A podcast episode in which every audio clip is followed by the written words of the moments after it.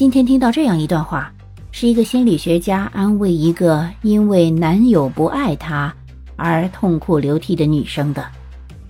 心理学家是这么说的：“Isn't it better to be happy and whole and feel good about yourself by yourself than it is to feel low and degraded and unloved with another dude? Isn't it?”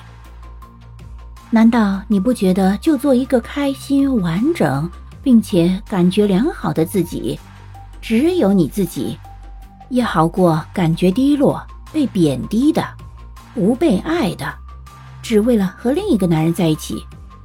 你真的不这么认为吗？It's not a loss，这不是失去。You can be happy, you really can。你可以让自己开心起来，你真的可以。You do not need a man to define you。你不需要一个男人去定义你。A man should be an option, not a definition。男人应该是一个选项，而不是定义你的存在。你同意吗？